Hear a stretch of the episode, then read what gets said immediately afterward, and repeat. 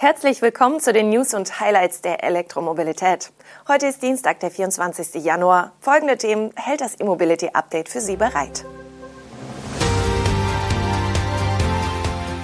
Aral startet Ladekorridor für E-Lkw. Halbleiterwerk im Saarland. Aptera enthüllt Launch Edition seines Solarautos. BMW testet Produktion von Feststoffzellen und Streit um Ladestationen in München. Aral Puls hat einen 600 Kilometer langen Ladekorridor für E-Lkw auf dem Rhein-Alpen-Korridor eröffnet. Die stark befahrene Logistikroute verbindet unter anderem die Großräume Rhein-Neckar und Rhein-Main mit der Metropolregion Rhein-Ruhr. Der Ausbau ist aber noch nicht abgeschlossen. Zur Eröffnung umfasst der Ladekorridor mehrere 300 kW-Stationen, die an die Maße von Lkw angepasst sind. Diese befinden sich an den Aral-Autohöfen in Schwegenheim, Bensheim, Rüsselsheim, Rheinböllen, Düsseldorf und Dortmund. In den kommenden Monaten sollen weitere Ladestationen in Bad Honnef an der A3 und in Köln den Ladekorridor vervollständigen. Wie Aral auf Nachfrage von electrif.net erklärt, sind pro Standort zwei Ladestationen mit jeweils zwei Ladepunkten baulich so ausgelegt, dass auch schwere Nutzfahrzeuge diese gut anfahren können. Diese vier Ladepunkte sind allerdings nicht exklusiv für Lkw reserviert, sondern Teil des Ladeangebots an den genannten Autohöfen. Es handelt sich also um CCS-Ladesäulen, die auch von E-Autos genutzt werden können. Die Eröffnungszeremonie fand im Aral Autohof im hessischen Bensheim statt. Dass eine solche Ladeinfrastruktur für den Einsatz von Elektro-Trucks im anspruchsvollen Logistikgeschäft entscheidend ist, betont Alexander Junge, im Aral-Vorstand für die E-Mobilität zuständig. Die Diskussion rund um die E-Mobilität fokussiert sich aktuell sehr stark auf den Pkw-Bereich. Aber auch der Mittel- und Schwerlastverkehr steht an einem entscheidenden Wendepunkt. Das zeigen insbesondere die Ankündigungen der Hersteller so junge. Noch handelt es sich an den Aral-Autohöfen um CCS-Ladesäulen.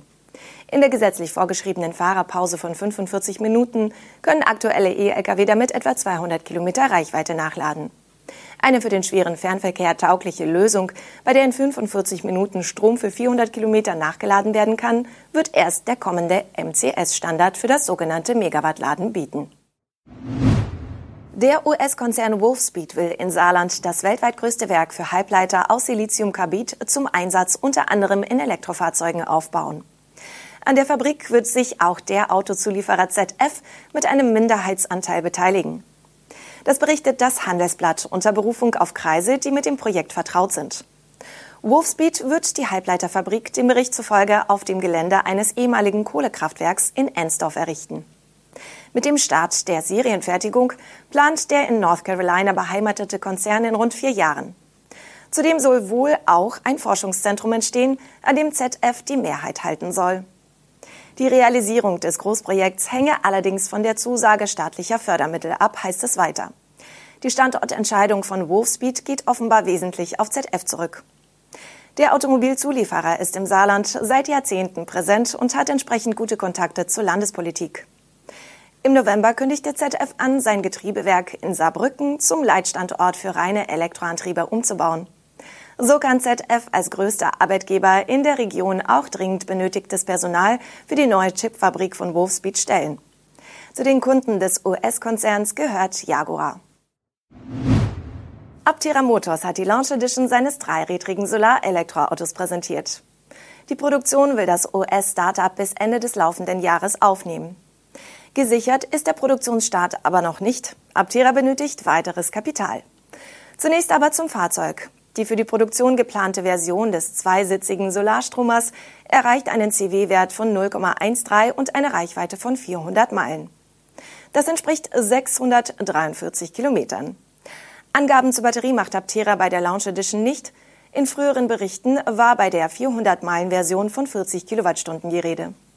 Varianten mit kleinerer oder größerer Batterie werden vorerst nicht angeboten. Klar ist dafür, das Solarauto wird von Rattenarbenmotoren angetrieben und geladen wird mit Wechselstrom. Der Onboard-Charger leistet dabei 6,6 kW. Die Ladedauer gibt Aptera nicht an. Mit 110 Volt soll pro Stunde Strom für 13 Meilen nachgeladen werden, mit 240 Volt für 57 Meilen. Angenommen, die AC-Ladeleistung bliebe über den gesamten Ladevorgang konstant, würde es bei 240 Volt sieben Stunden dauern, um von 0 auf 100 Prozent zu laden. Bei 6,6 kW Ladeleistung würde das 46,2 Kilowattstunden in der Batterie ergeben. Diese Zahl haben wir allerdings mit den genannten Angaben errechnet. Sie ist nicht vom Unternehmen bestätigt. Dafür nennt Aptera eine Zahl zu den Solareinheiten. Mit den Zellen, die im Frontbereich Armaturenbrett, Dach und Heckklappe integriert sind, sollen bis zu 64 Kilometer am Tag geladen werden können. Aufs Jahr hochgerechnet wären das maximal 17.700 Kilometer. Allerdings handelt es sich dabei, wie bei PV-Anlagen üblich, um Maximalwerte. Am grundsätzlichen Konzept des E3-Rads hat sich seit der ersten Vorstellung wenig geändert. Die schlanke Kabine ist 4,55 Meter lang, das gesamte Fahrzeug 1,40 Meter hoch. Aptera schließt nun mit den Crashtests und Validierungen die letzte Phase seiner Produktentwicklung ab und will dann die Produktionslinie für die Launch Edition in Betrieb nehmen. Dem US-Newcomer liegen nach eigenen Angaben bisher mehr als 40.000 Vorbestellungen vor. BMW wird in seinem Kompetenzzentrum Zellfertigung in Parsdorf bei München eine Prototypenlinie für Festkörperbatteriezellen errichten. Möglich wird dies durch eine Forschungs- und Entwicklungslizenz des US-Unternehmens Solid Power, mit dem BMW kooperiert. Als nächsten Schritt auf dem Weg zur langfristigen Industrialisierung der Technologie will Solid Power noch in diesem Jahr Zellen in Originalgröße zu Automotive-Testzwecken an die BMW Group liefern, jedoch aus eigener Fertigung. Ein erstes BMW-Demonstrationsfahrzeug mit der Technologie ist noch vor 2025 geplant.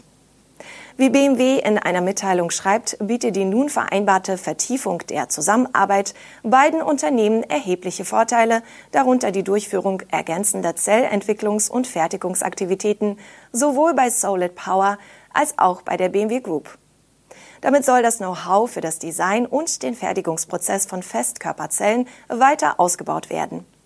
Eckdaten zum Energiegehalt oder der Ladefähigkeit der zu produzierenden Zellen verrät BMW noch nicht. Auch das Format bleibt unklar.